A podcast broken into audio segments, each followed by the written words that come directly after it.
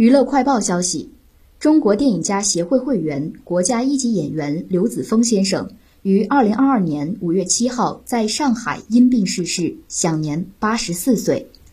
中国电影家协会随后发文悼念，表示刘子峰先生的逝世是中国电影界的巨大损失，我们深感悲痛和惋惜。斯人已逝，风范长存。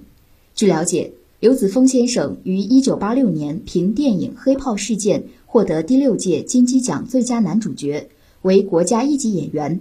一九九四年退休，曾兼任中国戏剧家协会会员、中国电影家协会等协会会员。